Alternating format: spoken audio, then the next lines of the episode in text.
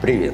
На мой взгляд, Федеральная служба безопасности сегодня является, наверное, самой могущественной силовой структурой России, которая не только занимается своими обязанностями, возложенными на них законом, но и иногда выступает в роли кулака для удара по шапкам неугодных как самому ФСБ, так и сильным мира сего ну, в рамках России.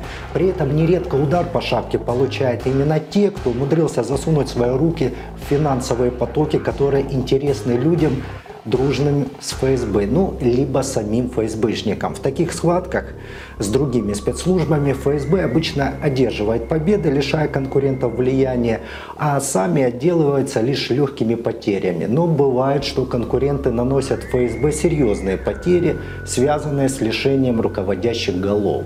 Думаю, ни для кого не секрет, что борьбу за власть и деньги ведут не только политики, но и правоохранительные органы, спецслужбы и иные структуры, которые имеют силовые или распределительные функции.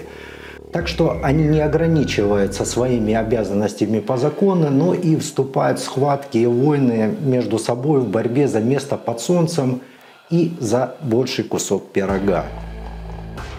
Приход Путина на пост президента породил первую схватку. Трон главы Росвооружения стал яблоком раздора между ФСБ и МВД. Все дело в том, что Путин хотел отдать этот пост своему сослуживцу по Дрезденской резидентуре КГБ Сергею Чемизову, что, естественно, ФСБ поддержала, но этому назначению начали противиться ближайшие родственники и соратники Бориса Ельцина, которые видели на посту Росвооружения одноклассника дочери Ельцина Алексея Огарева который в то время был заместителем секретаря Совета Безопасности.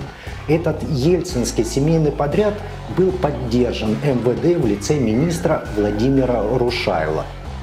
В то время МВД имело большие возможности, чем сейчас. Этому способствовала широкая агентурная сеть, созданная еще оперативниками РУБОПа. У них тогда было больше оперативной наглости, и эта наглость, порожденная хаосом 90-х, позволяла вести даже разработку начальника управления собственной безопасности ФСБ генерала Владимира Анисимова и главы Департамента экономической безопасности ФСБ генерала Заостровцева. МВД разрабатывала не только генералов, но и имела наглость проходиться по ближайшим родственникам.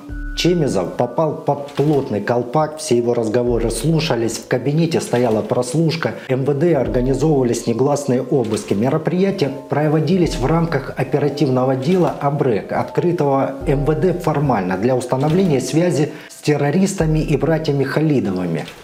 Вообще в то время даже генералы ФСБ опасались ментовского РУБОПа, которые вели борьбу с организованной преступностью. И вот уничтожение в 2001 году управления по борьбе с организованной преступностью МВД, возможно, и явилось следствием войны с ФСБ, которая стремилась уничтожить мощное управление МВД с крупнейшей агентурной сетью – Несколько месяцев милиция посла ближайший круг президента и руководства ФСБ, а чекисты, в свою очередь, копали под помощника Рушайла Александра Орлова, координировавшего самые важные подразделения министерства и взаимодействие с преступными группировками.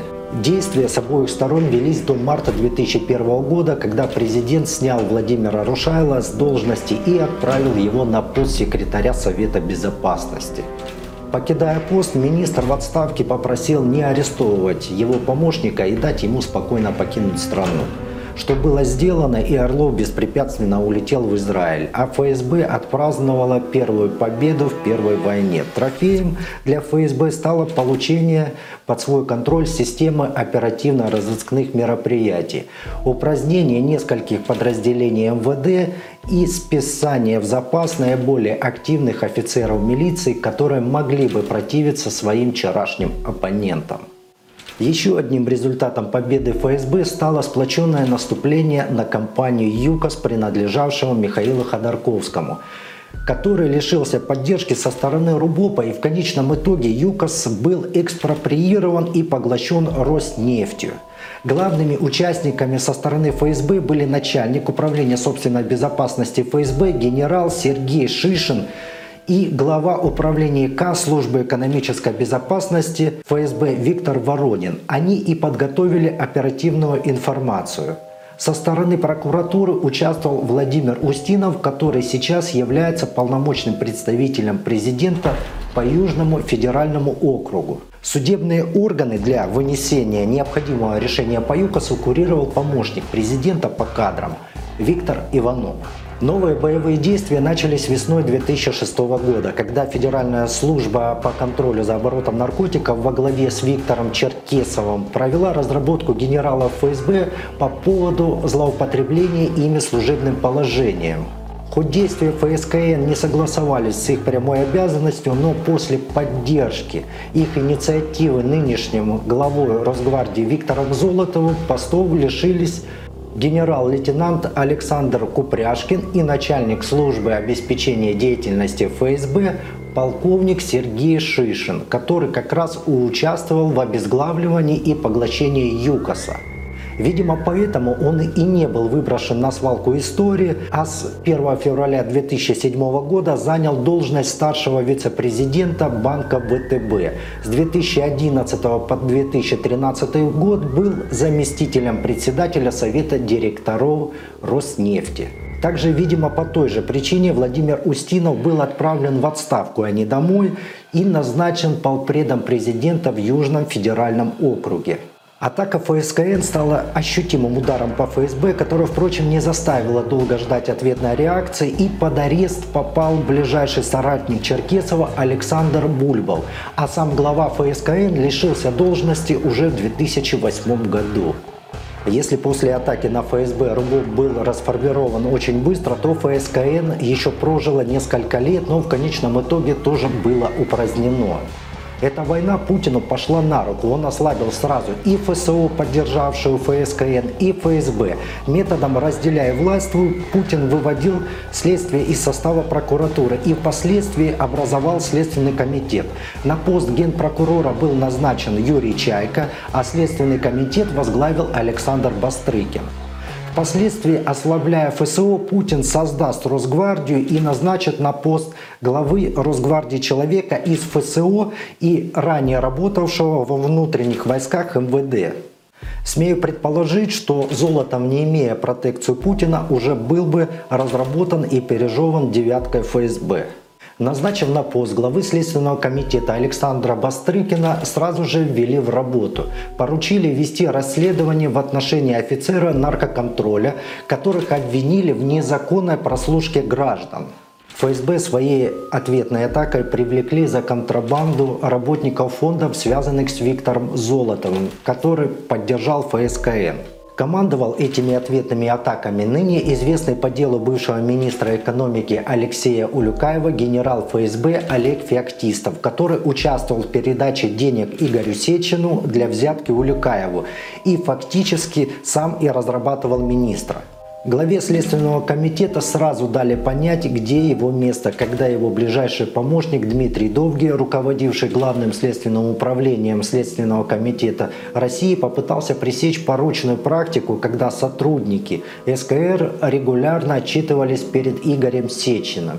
За такую законную наглость в 2008 году Дмитрия Довгия отстранили от должности и отстранение осуществили руками Александра Бастрыкина, который являлся другом Дмитрия Довгия. Поводом для отстранения послужило стукачество со стороны двух следователей, которые свои докладные Бастрыкину направили через администрацию президента, где как раз и работал Сечин. В докладах следователи указывали на злоупотребление со стороны начальника Дмитрия Долгия. И когда Долгий имел наглость не согласиться со своей отставкой и подал иск в суд с требованием разобраться и восстановить его на работе, в ответ он от своих бывших коллег получил уголовное дело с обвинением о взятке. По мнению обвинения, Дмитрий Долгий получил от Валитова взятку в 750 тысяч евро – но дело все в том, что вся группа, похитившая деньги Томск нефти, была задержана в 2006-2007 годах исследователями Генпрокуратуры. И это было задолго до образования Следственного комитета при прокуратуре и назначения на должность Довгия. К Валитову же серьезные претензии появились только 15 июля 2008 года. Валитов сперва не мог припомнить, чтобы он давал деньги кому-то из Следственного комитета, но спустя несколько дней в СИЗО, когда его поместили по делу о легализации средств ЮКОСа, он все же вспомнил и написал заявление о взятке на генерала Довги. Вскоре последний был задержан. Вести дело Довгия поручили молодому следователю Денису Никандрову. Последующие события оказались наиболее насыщенными, а молодой сотрудник Волгоградской прокуратуры Денис Никандров стал одним из самых ее активных участников. Его бывшие коллеги вспоминают, что у себя в районе Никандров зарекомендовал себя как высококлассный специалист, которому давались самые сложные налоговые преступления. В Москву молодого специалиста командировали после начала дела ЮКОСа, где он показал, что принципов служения закону не имеет, когда стал участником грубого процессуального нарушения, а конкретно в одном из следственных действий следователь рабочей группы выступил понятым. Такую лояльность оценили и началось продвижение по службе. Его рекомендовали в центральный аппарат недавно созданного Следственного комитета при прокуратуре. Там он начал вести дело против своего бывшего коллеги Дмитрия Довгия. Сырое дело с отсутствием доказательств, а конкретно самих денежных средств, доказывающих факт взятки. И на основании всего лишь показаний свидетеля, который страдает непостоянной памятью, также при отсутствии мотива для взятки Денис Никандров все же передает дело в суд и Довгий получает срок в 9 лет от Мосгорсуда. Никандров отпраздновал победу и в очередной раз доказав, что ради карьеры 9 лет не срок, становится одним из самых молодых генералов Следственного комитета. Спустя несколько месяцев Следственный комитет наехал на группу прокуроров Подмосковья, которые за взятки крышевали подпольное казино. Расследование дела против прокуроров вел Никандров началось противостояние между прокуратурой и Следственным комитетом. Молодой и наделенный большими полномочиями хищник под названием Следственный комитет бросил вызов кастрированной в плане полномочий расследования дел прокуратуре. Когда генеральный прокурор Юрий Чайка, не оставшийся в стороне, обвинил следователей, работавших под руководством Никандрова в грубых нарушениях закона и бездоказательности горного дела, в ответ Денис Никандров обратил внимание и начал подбираться к сыну генерального прокурора Артему Чайке. Есть мнение, что Денис Никандров находился под патронажем и защитой ФСБ, которые и начали охоту за прокурорскими, но как старые и мудрые отдали свою жертву молодому следственному комитету, рассчитывая на возможные привилегии, так как следователи Следственного комитета имеют полномочия расследовать дела против сотрудников ФСБ. Фактически ФСБ разрывали контакты между прокуратурой и выведенным из ее состава следствием, что, впрочем, было выгодно не только ФСБ, но и самому Следственному комитету. В 2012 году премьер-министр Дмитрий Медведев встретился с Бастрыкиным и Чайко и решил положить конец их противостоянию. Он призвал не впутывать межведомственные разборки членов семей, Конфликт постепенно затух и перерос в холодную войну, в ходе которой прокуратура чинила, конечно, неудобства. Особенно это было при расследовании дела Сердюкова и оборонсервиса. А дело с прокурорскими взяточниками постепенно рассыпалось. По службе Денис Никандров сдружился с тогдашним руководителем антикоррупционного главка МВД Денисом Сугробовым и Борисом Колесниковым. И на его глазах этих высокопоставленных и очень влиятельных влиятельных друзей взяли и втоптали в грязь в ходе очередной операции ФСБ. В 2014 году Никандров слышал почти каждый допрос сотрудников Следственного департамента МВД, которых допрашивали по делу генерала Сугробова. Никандров лично контактировал и вместе с Колесниковым и Сугробовым и другими руководителями МВД и даже сотрудниками ФСБ часто ездил на охоту. На одном из охотничьих пикников Борис Колесников стал узнавать, а действительно ли глава ФСБ Александр Бортников утратил доверие к замначальнику Управления собственной безопасности ФСБ Олегу Феоктистову. Вскоре сотрудники ГОЭП и ПК МВД возбудили дело о получении взятки, отправив своего агента к замначальника 6 службы управления собственной безопасности ФСБ Игорю Демину. Из материалов дела стали известны некоторые подробности деятельности ГОЭП и ПК МВД.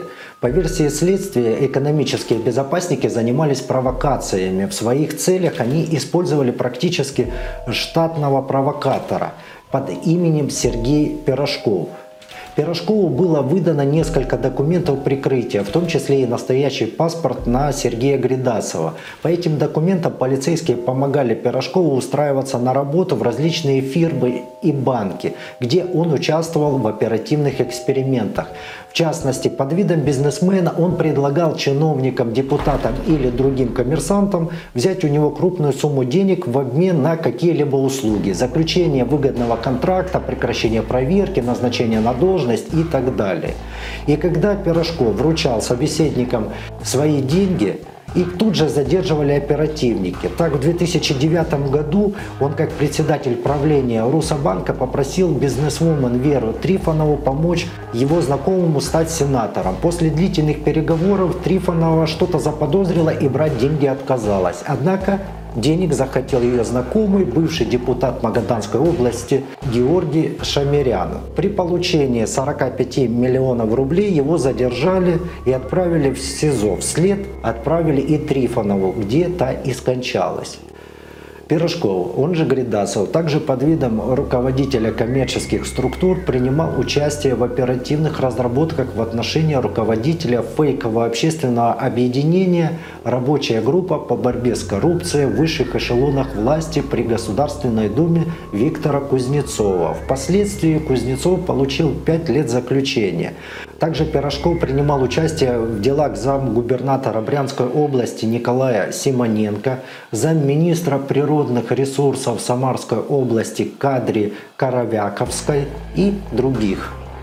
Интересное дело – это дело о фальшивомонетчиках, где Пирожков в рамках контрольной закупки приобрел у пяти выходцев из Дагестана несколько сотен фальшивых долларов и там же изъявил желание купить 1 миллион. Приезжие сослались на то, что для выпуска такого количества подделок у них просто нет нужных ресурсов. Тогда Пирожков предложил и передал им крупную сумму для создания полноценного цеха по выпуску поддельных долларов. А когда в этом цехе отпечатали миллион долларов, тогда всех дагестанцев и задержали. В последние годы Пирожков принимал участие в операциях управления Б ГУИК ПК МВД. Это управление занимается расследованием преступлений в бюджетной сфере. На его счету мероприятия в отношении чиновников администрации Кабардино-Балкарской республики, замешанных в мошенничестве, чиновников и бизнесменов из Санкт-Петербурга, заподозренных в афере со средствами, выделенными им на ЖКХ, так называемое трубное дело, дело в отношении заместителя директора онкологического центра имени Герцена Сергея Безяева, обвиненного в получении отката за заключение госконтракта. Также в отношении директора департамента счетной палаты Александра Михайлика, которому инкриминировали получение взятки за организацию внеплановой проверки. Большинство уголовных дел по материалам управления Б возбуждал Следственный департамент МВД Российской Федерации. Вплоть до 2013 года отношения между оперативниками и следователями были более чем дружественными. Однако в 2013 году Денис Сугробов обвинил Следственный департамент в том, что полицейские следователи фактически разваливают большинство громких дел – на этот выпад Сугробова Следственный департамент МВД под руководством генерала Юрия Алексеева заявил, что материалы оперативной деятельности при проверке вызывают сомнения. И очень похоже, что они направлены не на борьбу с коррупцией, а на передел сфер влияния. Во многих материалах присутствует провокация преступления. После этого между оперативниками и следователями МВД началась война с передачей компромата друг на друга в администрацию президента и ФСБ. При этом у руководителя Следственного департамента генерала Алексеева была связь с руководством ФСБ, так как ранее он работал в Генеральной прокуратуре и курировал там деятельность контрразведки. Не исключено, что при содействии генерала Алексеева у ГУЭП и ПК возник конфликт с сотрудниками ФСБ из-за дела о хищении из бюджета более 1 миллиарда рублей, которые вели следователи генерала Алексеева.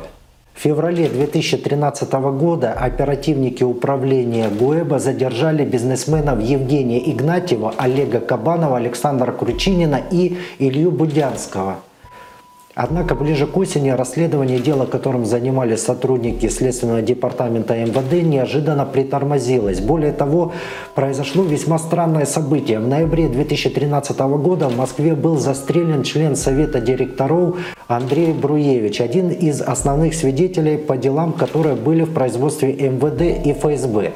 По некоторым данным, он даже находился под госзащитой. ФСБ этим занимается 9 служба 9 управления.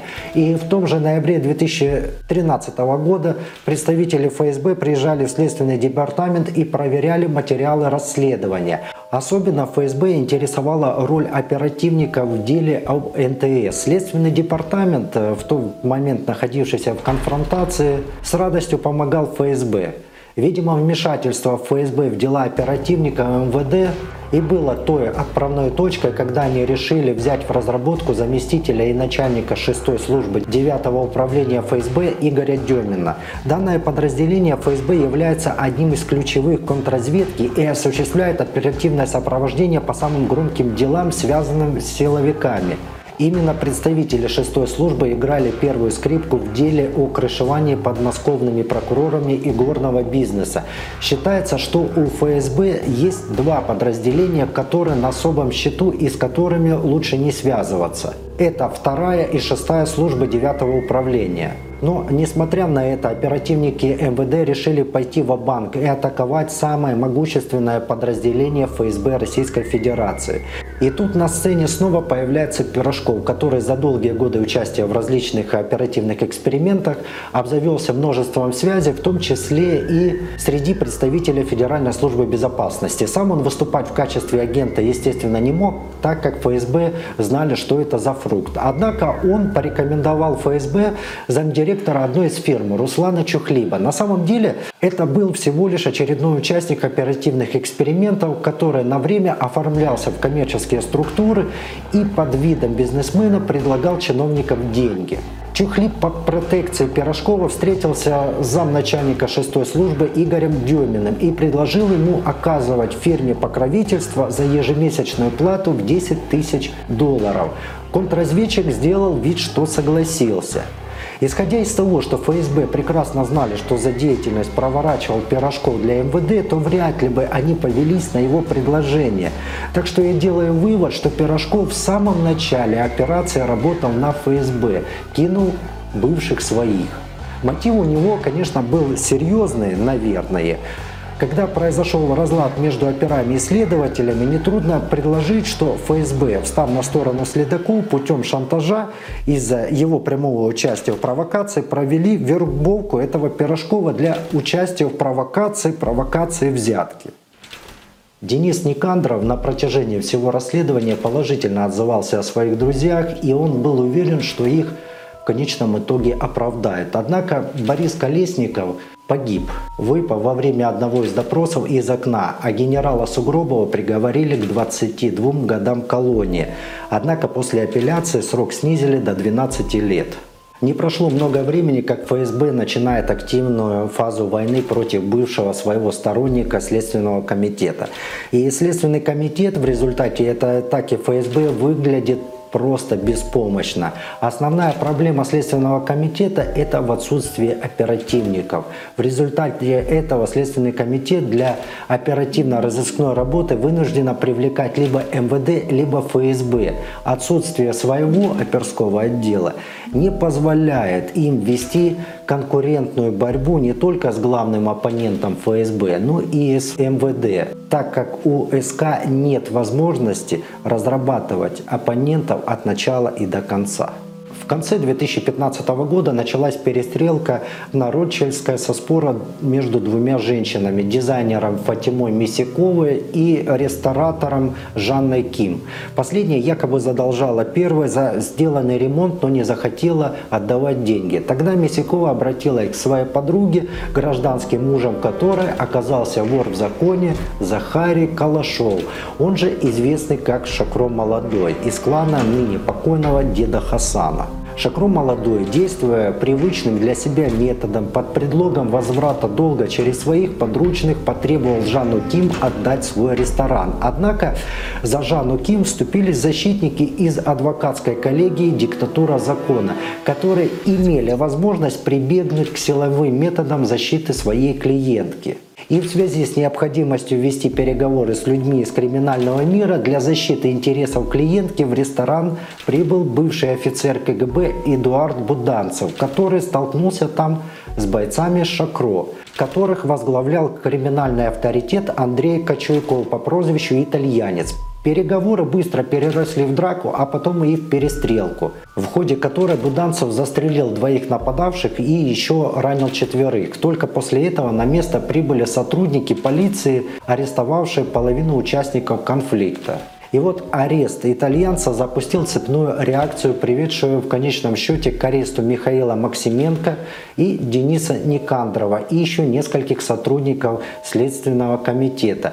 Сторонники и партнеры Шакро Молодого предложили руководству Следственного комитета по Москве крупные суммы денег за освобождение итальянца из тюрьмы. Известно и то, что все эти переговоры и действия не укрылись от сотрудников ФСБ, которые задержали почти всех взяткодателей и взяткополучателей. Из материалов дела следует, что арест итальянца сразу же стал предметом обсуждения между Максименко, Никандровым и его начальником Александром Дрывановым. В первую очередь э, генералы Следственного комитета обсуждали необходимость объективного расследования в отношении Эдуарда Буданцева. Однако позже в разговоре всплыла возможность переквалифицировать обвинение итальянцу с вымогательства на самоуправство. Эта переквалификация позволила бы итальянцу выйти из-под стражи. Ближе к концу марта я встретился с Максименко в одном из кафе в районе Покровки. Зашел разговор об этом деле. Я доложил, что имеется основание для переквалификации дела о вымогательстве на самоуправство. Максименко сослался на своего товарища Дмитрия Смычковского, предпринимателя, который каждую неделю много времени проводил в комитете. Я сказал, что надо взвесить все юридические моменты. Максименко сказал что-то вроде такого, не хочешь сам переквалифицировать, отдай Крамаренко. Он, мол, накупил много недвижимости, у него сейчас нет денег платить налоги, и вот он одолевает Максименко просьбами дать возможность заработать. Это из показаний Никандрова, которые он давал сотрудникам ФСБ. Э, вскоре Дрыманов все же приказал Никандрова отдать э, дело итальянца Крамаренко с последующим освобождением из СИЗО итальянца за истечением предельного срока содержания под стражей. Э, в конце июля 2016 года оперативники управления МФСБ задержали сперва Шакро Молодого, а затем Дениса Никандрова вместе с Михаилом Максименко и Александром Ламоновым. Так началось громкое дело о взятках генералов Следственного комитета. Никандров признал свою вину, чтобы смягчить наказание и рассказал все подробности получения взятки. И был осужден на пять с половиной лет колонии. От показаний отказался лишь Михаил Максименко, который заявил о своей невиновности и о провокации со стороны ФСБ. И вот за свою несговорчивость Максименко был приговорен к 13 годам колонии строгого режима и штрафу в размере 165 миллионов рублей. Вор в законе Шакру Молодой заехал на зону почти на 10 лет за вымогательство.